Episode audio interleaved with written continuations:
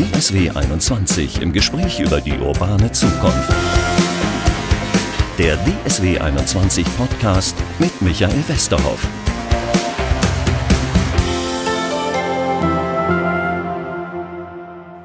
Herzlich willkommen zu unserem Podcast 7 Minuten Bier kennen wir. 10 Minuten Takt beim Bus oder bei der U-Bahn kennen wir auch.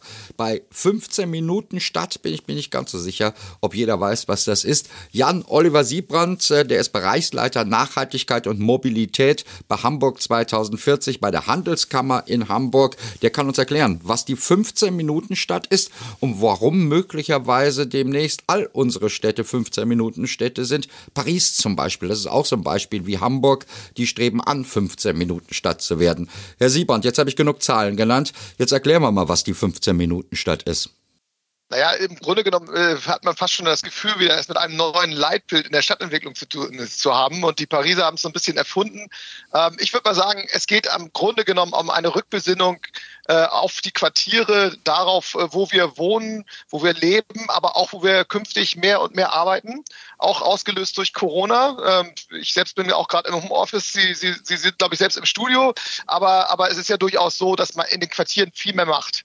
Und äh, da geht es auch darum, die Lebensqualität in den Quartieren wieder zu steigern, ähm, das Arbeiten wieder in die Quartiere zurückzubringen und äh, am Ende auch vielleicht äh, ein Stück weit weniger Wege zurückzulegen, wenn es, wenn es darum geht, von A nach B zu fahren oder vielleicht auch mal nicht zu fahren. Das ist ja eigentlich im Grunde genommen Back to the Roots. Sowas haben wir im Mittelalter schon gehabt. Äh, da war innerhalb von 15 Minuten zu Fuß alles zu erreichen in der Innenstadt, vom Handwerker um die Ecke bis äh, zu dem, der mir Obst, Gemüse verkauft hat, bis äh, zur Kneipe, wo ich mit den äh, Kollegen ein Bier getrunken habe. So ungefähr darf ich das auch vorstellen, oder? Im Grunde genommen ja. Äh, Sie können sich auch vorstellen, in den, in den äh, vor, vor 100 Jahren hat man dann irgendwann die Charta von Athen, die Nutzungstrennung ein Stück weit auch vorangetrieben, um zu sagen, ich, ich äh, mache mal die, die schädlichen Auswirkungen des Arbeitens, hole sie raus aus den Wohnquartieren. Ähm, und wir sind mittlerweile ja in ganz, auf ganz anderen Umweltstandards und so weiter. Aber ich muss auch gleich Wasser in den Wein gießen. Es gibt auch durchaus Quartiere, die vielleicht nicht gemischt werden können. Also ein Stück weit ein mehr, ein mehr in Richtung Nutzungsmischung und das, was man mischen kann, wieder stärker zu mischen. Aber es gibt auch immer äh, auch erhebliche äh, Anteile, wo man unter, wo Unternehmen einfach auch unter sich bleiben müssen, etwa im gesamten Logistikbereich oder in, in, in, in bestimmten industriellen Fertigungen. Da macht es dann aber mehr Sinn, eben nicht 15 Minuten zu machen, sondern vielleicht na, 50 ist zu viel, aber dass man eben auch ein bisschen, bisschen länger fahren muss, um eben äh, das gegenseitige Stören vielleicht nicht so sehr zu erleben. Ja, wir müssen die 15 vielleicht noch mal ein bisschen erklären. Die 15 heißt, innerhalb von 15 Minuten soll ich im Grunde genommen alles erreichen können. Ja, was ist denn alles eigentlich? Ja, das, das wäre im Grunde genommen äh, das Leitbild. Aber da muss ich Ihnen auch gleich sagen, es ist, es ist, mehr, es ist erstmal ein Bild. Ja, also ähm, nicht jedes Quartier ist gleich. Die Quartiere sind sehr unterschiedlich und ähm, es ist einfach mehr ein, ein Gedankenanstoß zu sagen, äh, man schafft, man, man, man schafft viele Funktionen, für die ich sonst vielleicht eine halbe, dreiviertel Stunde fahren muss, die bringe ich auch wieder zurück zurück in die Quartiere. Das geht natürlich auch leichter in Zeiten von E-Government. Also äh, wenn man jetzt äh, zum Beispiel an, Ver an Verwaltung denkt. Äh, ich komme ja hier aus, äh, aus Hamburg. Äh, da ist es so gewesen, dass in den letzten Jahren alle Ortsämter aufgegeben wurden. Also immer dort, wo in den Stadtteilen äh, Angebote der öffentlichen Verwaltung waren, hat man diese aufgegeben, hat vielleicht noch so kleine Serviceeinheiten gelassen. Aber im Grunde genommen hat man, hat man die Verwaltung wieder ein Stück weit zentralisiert. Hier erlebt man nun eine Gegenbewegung. Aber ist natürlich die Frage back to the roots. Ich würde sagen, nein. Es geht dann eher auch darum, darum zu sagen, welche Angebote brauche ich vor Ort, aber welche Angebote hole ich mir auch übers, übers Netz. Und ähm, dadurch wird die 15 Minuten Stadtfeld auch ein Stück weit greifbarer. Ja? Ich meine, wir sind hier äh, früher, wenn man, hätte ich, hätte ich zu Ihnen, wäre ich zu Ihnen nach Dortmund gefahren und heute treffen wir uns über Teams im virtuellen Raum und im Grunde genommen sind wir hier in einer 15 Minuten Stadt auch ver, äh, verwoben. Also da geht viel, viel mehr und äh, am Ende geht es auch vor allen Dingen darum, die Quartiere attraktiver zu gestalten und äh, das, das Leben lebenswerter zu machen und äh, aber das Arbeiten auch lebenswerter zu machen. Und äh, das ist so ein bisschen auch das, was für uns auch als wir sind ja wir sind eine Wirtschaftsorganisation Handelskammer Hamburg äh, auch dahinter steht. Wir wollen äh, äh wir wollen äh, darüber diskutieren, wie wir arbeiten, aber auch wovon. Und ähm, da geht eben mehr in den Quartieren als bisher geht. Ja, was ist das denn ganz praktisch, wenn wir ganz praktisch uns das überlegen? Der Supermarkt muss in der Viertelstunde erreichbar sein. Der praktische, der Hausarzt, äh, was kann ich mir da noch vorstellen? Naja, es geht vor allen Dingen, also ich würde, ich wage mal zu behaupten, dass das, dass das, wenn ich ja außer am ländlichen Raum doch in Städten immer die 15 Minuten statt, habe ich immer einen Supermarkt in der Regel. Ich habe auch immer einen Arzt. Ich glaube, das ist nicht das Problem. Das Thema ist mehr zu sagen, ich, ich, äh, ich entwickle die Quartiere attraktiver. Ich mache auch, also ich hab, muss vielleicht für die Kultur nicht unbedingt jedes Mal in die Innenstadt fahren. Am Wochenende vielleicht schon oder wenn ich mal einen großen Event habe. Aber ich habe auch kleinere kulturelle Angebote. Ich habe auch mehr Gemeinwesen wieder in den, in den Quartieren. Aber ich habe halt eben auch die Möglichkeit, zum Beispiel das ganze Thema Shared Offices. Also ich bin ja heute den ganzen Tag im Homeoffice äh, und äh, meine Frau auch. Äh, ist es nicht vielleicht auch sinnvoll, bei mir im Quartier so ein kleines Shared Offices zu, äh, zu haben, wo ich vielleicht für so einen Podcast dann eben auch mal äh, woanders hingehen kann oder wenn ich still arbeiten muss. Wir haben ja auch, äh, wir, die Wohnungen sind äh, sind für viele ja auch nicht allzu groß. Äh, wenn, die, wenn die Kinder dann auch noch äh, äh da sind, dann wird es schwieriger. Also das Arbeiten auch zurückzubringen mit neuen Formen, äh, da ist das ist, äh, sind zum Beispiel Shared Offices ist auch ein Thema, das man zurückholen muss in die Quartiere. Und da gibt es auch in der Immobilienwirtschaft auch viele Ansätze. Man diskutiert viel, man wird auch einiges ausprobieren, aber man muss natürlich auch ein paar Leitlinien auch äh, gemeinsam entwickeln. Sie Immobilienwirtschaft ist ein ganz gutes Stichwort. Das wollte ich nämlich Sie gerade fragen. Was muss ich umbauen in so einer 15-Minuten-Stadt? Naja, ich muss zum einen mal, mal gucken, dass, dass, dass ich den Verkehr auch möglichst verträglich organisiere. Erreichbarkeit ist immer ein großes Thema. Also wenn ich sage, ich, äh, ich, ich bleibe ja nicht die ganze Zeit in meinem Quartier, ist auch völlig illusorisch, wird genug Leute geben, die auch mal den Arbeitsplatz wechseln und nicht gleich den Wohnort. Also insofern ist das auch mal die Grenzen der Nutzungsmischung. Eine andere Grenze hatte ich ja eben auch schon mal aufgezeigt. Und ähm, dann muss ich also auch stark dafür sorgen, dass die, die Durchlässigkeit der Quartiere untereinander einmal gegeben ist. Also ich muss die Hauptverkehrsadern äh, entweder mit öffentlichem Verkehr oder auch mit dem, mit dem privaten äh, motorisierten Verkehr, aber auch durch den Fahrradverkehr besser zu vernetzen. Und dann muss ich im Quartier gucken, dass ich, dass ich die Verkehre gut organisiere. Also das ganze Thema City-Logistik wird eine größere Rolle spielen, weil auf der anderen Seite muss es ja auch darum gehen, die öffentlichen Räume stärker attraktiver zu gestalten. Und äh, je, nach, nee, je nach Dichte haben, sie, haben wir es mit, äh, mit Quartieren zu tun, wo viel geparkt wird im öffentlichen Raum Raum. Ich brauche aber Zonen, wo auch Leben stattfindet, wo ich eben vielleicht auch die Möglichkeit habe, mal im Sommer eine Bühne aufzubauen oder vielleicht auch, äh, auch äh, solche, solche Dinge auch vielleicht ohne großen Aufwand äh, zu installieren. Wir sprechen hier in Hamburg gerade über Neugestaltung von Plätzen. Ja, muss ich vielleicht gleich die Starkstromleitung äh, unter, dem, unter dem Stein auch legen und die Möglichkeit geben, dass eben kleinere Kulturinitiativen äh, da auch äh, ohne jetzt allzu großen Auswand eben auch im Viertel Musik spielen können zum Beispiel. Ähm, aber Sie sagen ein richtiges Stichwort. Ähm, entweder wir schaffen die Autos ab oder wir müssen andere Räume finden für diese Autos, oder? Wird darüber genug nachgedacht? Naja, es, ist, es wird nicht genug nachgedacht, weil es ist natürlich auch eine Krux zu glauben, wenn ich jetzt die Autos abschaffe, dann geht es uns allen gut. Ähm, die Mobilitätsbedürfnisse der Menschen sind unterschiedlich und äh, ich bin der festen Überzeugung, dass wir weiterhin auch einen großen Anteil einer individuellen Mobilität brauchen. Und da wird das eine, der eine oder andere auch seinen privat genutzten Pkw auch weiterhin brauchen. Und äh, wir, wir, selbst wenn wir, wenn wir gescherte Autos haben, wird es dazu kommen, dass die auch mal irgendwo abgestellt werden müssen. Die Frage ist natürlich, gebe ich dann einfach die Plätze alle auf, die Parkplätze alle auf und mache kein alternatives Angebot? Oder muss ich dann doch nochmal an der einen oder anderen Stelle auch über Quartiersgaragen nachdenken? Das ist zum Beispiel eine Kritik, die wir hier auch an der Hamburger Politik haben, dass man einfach sagt, wir machen jetzt Anwohnerparken überall, vergessen aber, dass dann gar keiner mehr sein Auto bewegt und ich die Mobilität äh, lahmlege und das ganze Thema auch ein bisschen ad, ad, ad absurdum äh, fü ähm, äh, führe und noch nicht geschafft habe, äh, einen einzigen äh, Stellplatz äh, weniger zu haben. Also Autos müssen ein Stück weit auch unter die Erde oder in, in Parkhäuser auch wieder. Äh, wir werden weniger haben, wir werden weniger Quoten haben, wir müssen mehr äh, gescherte Modelle haben. Aber ich kann da nicht den Kopf in den Sand stecken und sagen, wir brauchen künftig kein Auto mehr. Das, ist in, das, das, das, das wird nicht so sein, sondern wir werden alternative Antriebe haben aber wir werden, wir werden trotzdem auch noch äh, erhebliche Quoten haben. Du sitzt ja in der Handelskammer und insofern vielleicht ein bisschen dünnes Eis da auch irgendwo. Ein Saturn wird nicht in jedem Quartier irgendwie einen Saturn eröffnen oder ich weiß nicht, auch so ein Douglas wird nicht überall einen eröffnen. Äh, müssen die dann E-Commerce machen oder äh, was machen wir mit solchen Konzepten? Naja, wir werden, wir werden ja schon, wir sehen ja jetzt auch eine Verschiebung, das kann man ja auch äh, nochmal lösen, auch gerade die Pandemie wirkt wie ein, ein Turbo, dass wir schon auch eine Beschleunigung hin zum Onlinehandel haben, auf der einen Seite. Auf der anderen Seite ist ja auch dieses Gegensatzmodell, stationärer Handel auf der einen Seite, Onlinehandel auf der anderen Seite, ist eigentlich nicht das Zukunftsmodell. Äh, das, äh, das Zukunftsmodell sind Multi-Channel-Business, äh, äh, die dann eben auch sagen, ich, ich bin mit beiden Vertriebskanälen auch unterwegs und ähm, bin eben auch in der Lage, dann vielleicht auch zu sagen, sagen, ich habe den, den, äh, den äh, schwarz-bunt karierten Turnschuh in Größe 43, drei Viertel, den möchte ich in einer halben Stunde bei dir anprobieren. Und dann muss ein, ein Einzelhändler auch in der Lage sein, aus einem Zentrallager in Anführungsstrichen, also in einem, einem, äh, einem äh, dann auch diesen Schuh heranzuschaffen. Und dann hat der stationäre äh, Handel auch wieder Vorteile. Und äh, man muss einfach, äh, einfach sehen, dass da, deswegen hatte ich das Thema City-Logistik auch erwähnt, dass das auch ein Schlüssel ist und dass ich dafür auch Konzepte brauche und dafür brauche ich eben auch ähm, brauche ich eben auch äh, kleine Logistik-Hubs, äh, manche nennen es Mikro Mikrodepots. Ähm, also da, da passiert einfach viel zu wenig äh, in dem Bereich und also das A und O für teilweise auch autofreie Quartiere ist dann auch wieder ein Stück weit auch die City-Logistik. Ja.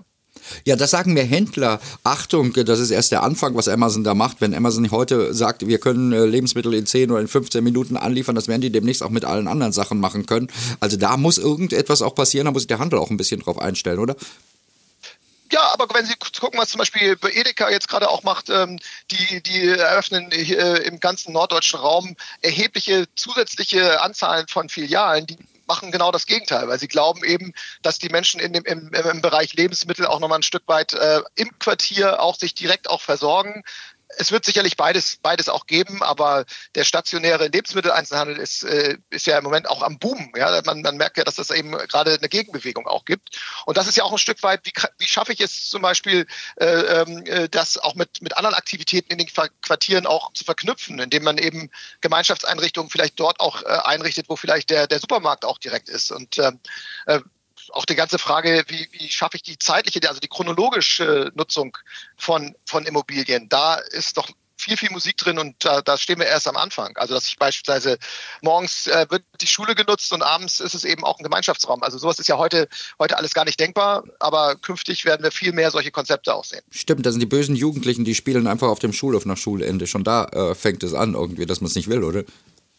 Schon, schon da fängt es an, dass man, dass man die Schule, äh, Schule nicht lebt. Ich habe eben, äh, weil mein Sohn sein, hatte sein Fahrrad war kaputt, ich musste ihn kurz, kurz abholen an der Schule. Da ist erstaunlich, dass da um halb drei irgendwie kein Schüler mehr, mehr ist. Und obwohl man eigentlich, äh, obwohl man eigentlich ja erhebliche, also es ist ja Infrastruktur, die da ist, wo man, wo man Musikunterricht stattfinden lassen kann, wo, wo, wo man sich treffen kann, wo man Kreativität ausleben kann. Und abends, äh, warum sollen die Eltern sich nicht mal dort treffen und äh, zu Workshops oder, oder anderen Dingen oder zum gemeinsamen Musizieren?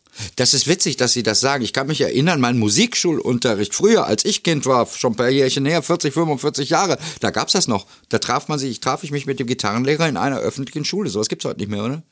Weil das ein Fremder dann, der da reingeht. Ja, es ist, so. nicht, es ist jetzt nicht mein Spezialgebiet, aber man hat den Eindruck, dass man sozusagen äh, die Einzel, also jedem Gebäude seinen Zweck zugeführt hat und diesen Zweck dann eben auch abschließt, wenn der Zweck nicht mehr äh, geliefert ist. Und wir, das, das, das äh, ist, äh, glaube ich, schon auch ein Stück weit ähm, sind Konzepte von gestern. Und gerade äh, wenn man daran denkt, was heute digital, elektronisch alles möglich ist, ist ja, ist ja möglich zu erfassen, wer dann diesen Raum nutzt, wer ihn bucht und so weiter. Also da geht, da geht äh, so viel.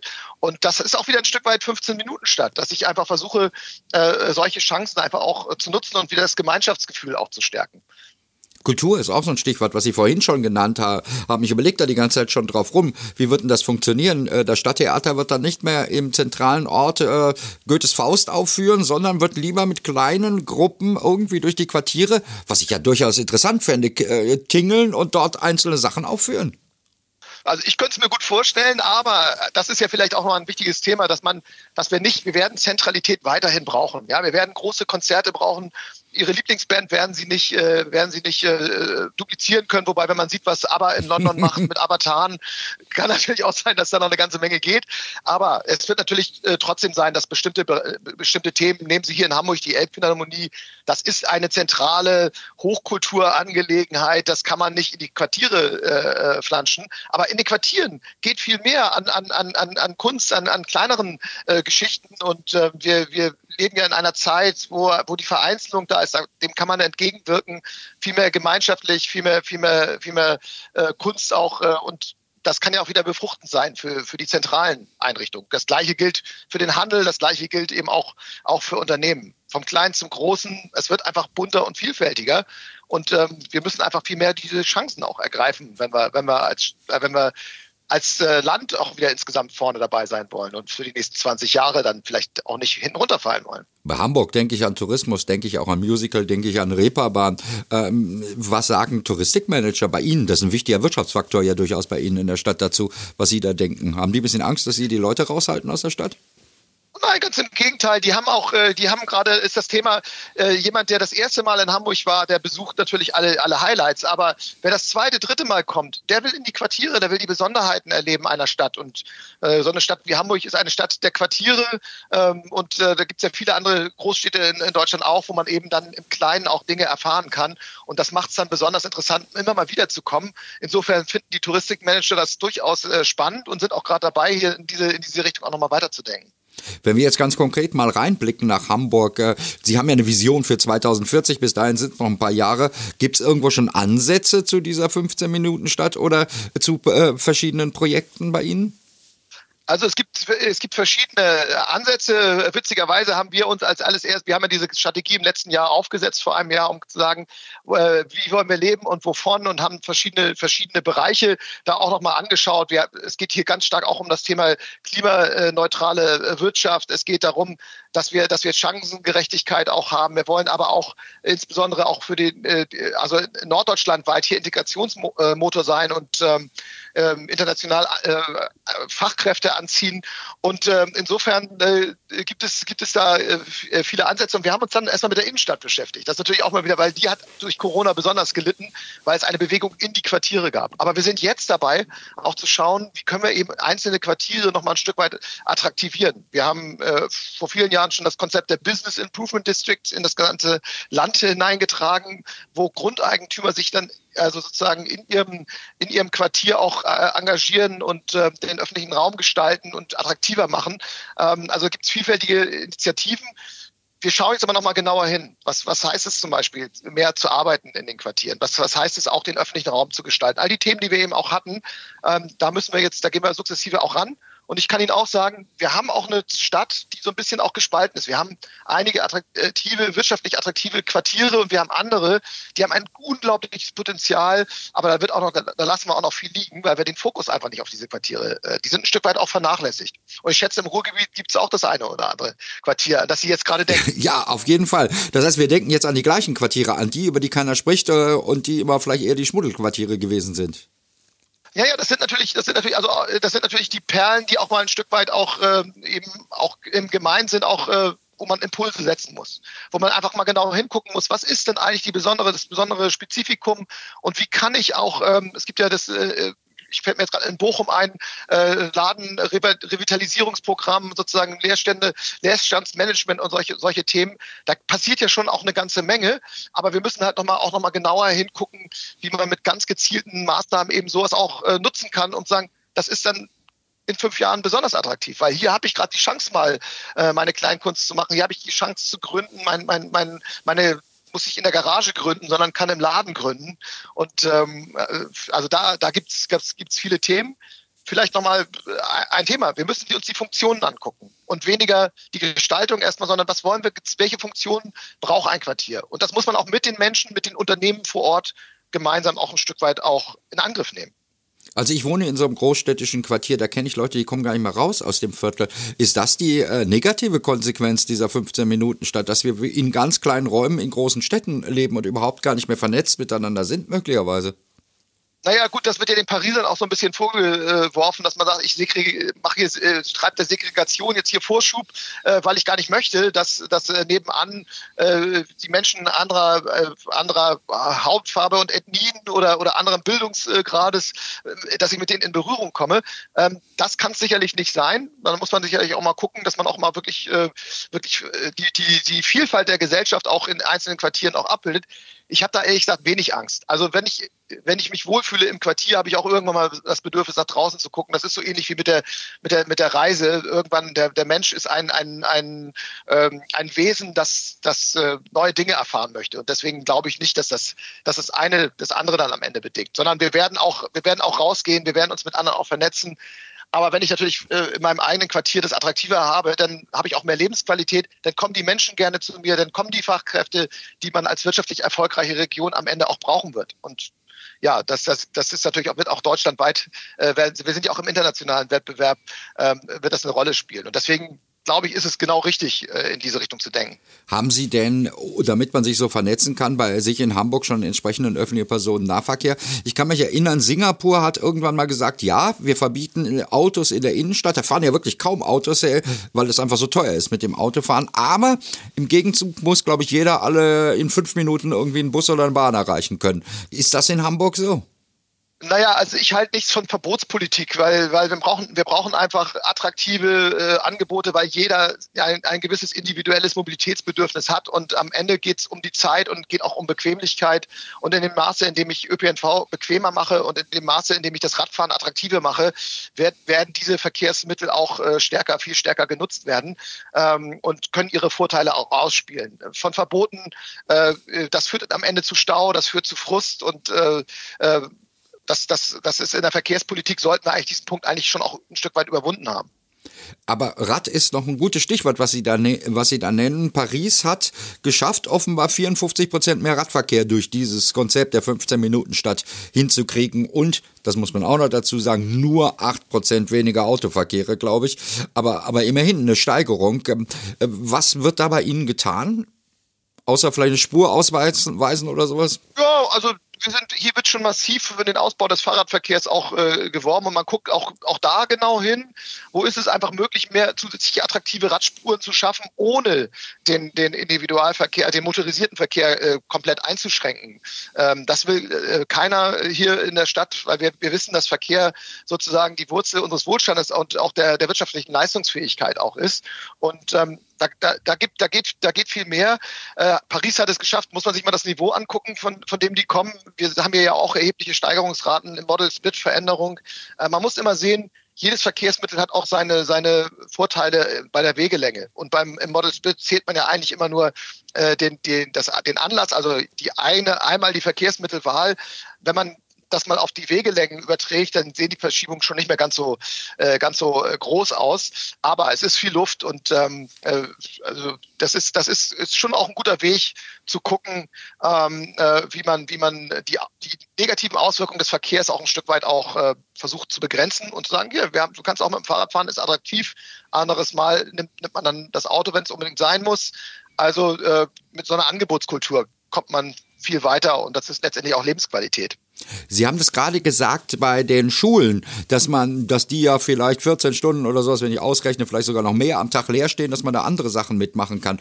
Ich erinnere mich gehört zu haben, in Hamburg gibt es tatsächlich auch so eine Situation oder so eine Diskussion, was mache ich denn eigentlich mit dem öffentlichen Personennahverkehr? Der steht nämlich auch still über 10 oder 12 Stunden.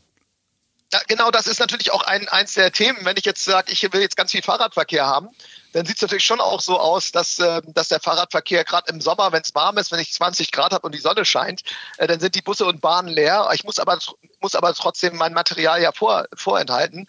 Und das kann man auch gut ablesen an, dem, an den Model-Split-Verschiebungen, dass eben der ÖPNV in den letzten Jahren kaum gewonnen hat, teilweise sogar ein Stück auch einen Rückgang erfahren hat in den letzten ähm, und jetzt durch Corona ist jetzt auch alles ein bisschen verschoben, aber das hat man, glaube ich, bei Mobilität in Deutschland auch gesehen, äh, dass das eben auch dazu führt, äh, dass wir eben, dass wir eben nicht unbedingt äh, den ÖPNV nur stärken.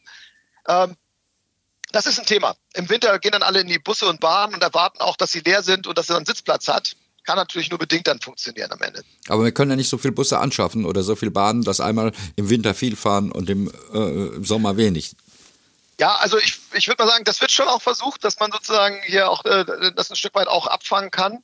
Aber ich kann ja nicht irgendwie meine U-Bahn da äh, das, das, halbe Jahr aufs Abstellgleis schieben, äh, sondern ich brauche eine Verlässlichkeit. Es geht auch um das Thema der Taktung, dass ich im Grunde genommen hier gibt's den, soll es den Hamburg-Takt irgendwann geben, dass ich gar nicht mehr auf den Fahrplan gucke, sondern eigentlich innerhalb von fünf Minuten immer äh, jemand kommt, äh, der mich abholt. Äh, das wollte ich gerade sagen. Das, das ist ganz spannend, dass das bei Ihnen diskutiert wird. Fahrpläne komplett abschaffen, oder? Ja, also soweit sind wir noch nicht. Ich bin selber auch im Aufsichtsrat vom HVV, also da wird schon noch mal, äh, da geht auch, wird noch wahrscheinlich ein bisschen Wasser die Elbe runterfließen. Aber es ist natürlich, das ist natürlich genau der richtige äh, Ansatz, dass ich die Mobilität, die ich brauche, auch on demand auch sofort bekomme. Und das ist, glaube ich, bei allen, bei allen Verkehrsmitteln der, der Schlüssel der Attraktivität.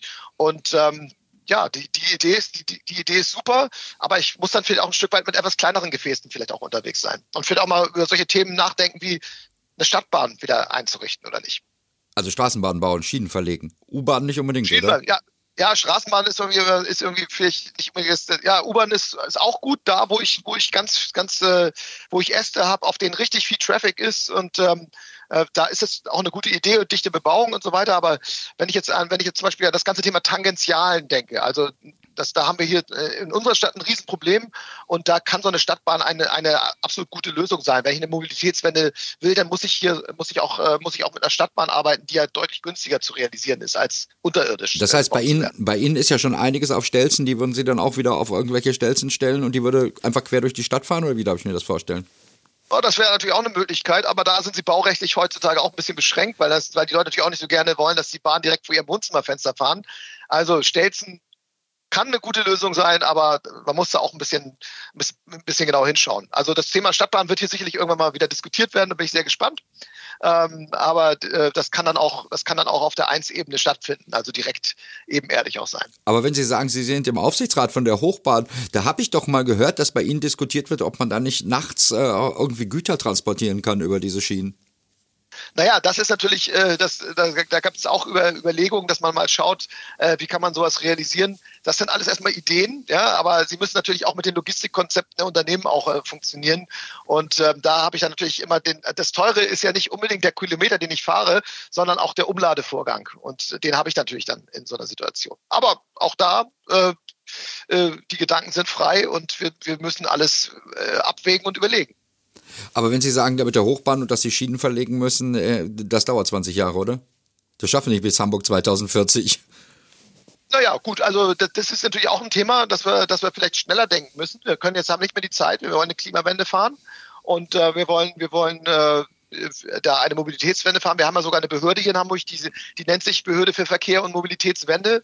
Und dann muss sie natürlich auch bereit sein, auch zu investieren und auch äh, konsequenter auch zu handeln und kann eben nicht 20 Jahre planen und die ganzen Klagen abwarten und so weiter. Das ist ja auch ein Thema, was jetzt gerade in der Bundesregierung eine Rolle spielt, dass man schneller die dafür notwendige Infrastruktur schafft.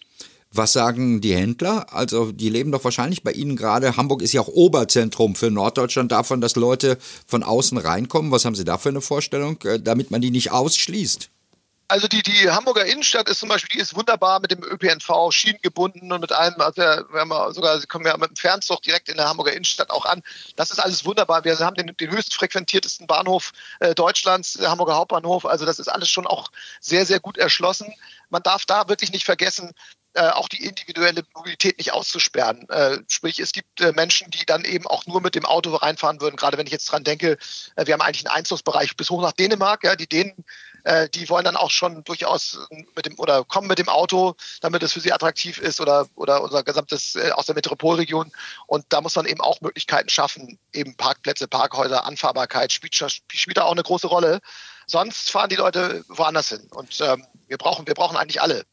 Das sagt, das sagen Sie als Handelskammervertreter. Wahrscheinlich sagt Ihnen Ihr rot-grüner Senat was ganz anderes, oder? Ach, das würde ich gar nicht unbedingt sagen. Also wir haben, wir haben eine Diskussion. Also es gibt unterschiedliche äh, Ideen in den Nuancen, aber es ist schon auch ein Verständnis dafür da, dass wir, dass wir insgesamt eben, äh, dass wir jetzt nicht Stau produzieren, sondern dass wir, dass wir die Bandbreite auch äh, haben wollen und dass wir mit einer guten Angebotspolitik eben auch den, den Mix ein Stück weit ändern. Das ist jetzt ja für die große Stadt. Lassen Sie uns nochmal zum Abschluss kurz ins Quartier zurückgehen. Was muss da jetzt dringend passieren, damit wir diese Quartiere so haben können, wie Sie sie haben? Äh, vorschlagen? Wo muss da investiert werden? ich muss erstmal mit den Menschen und mit den Unternehmen vor Ort auch nochmal in einen Dialog gehen.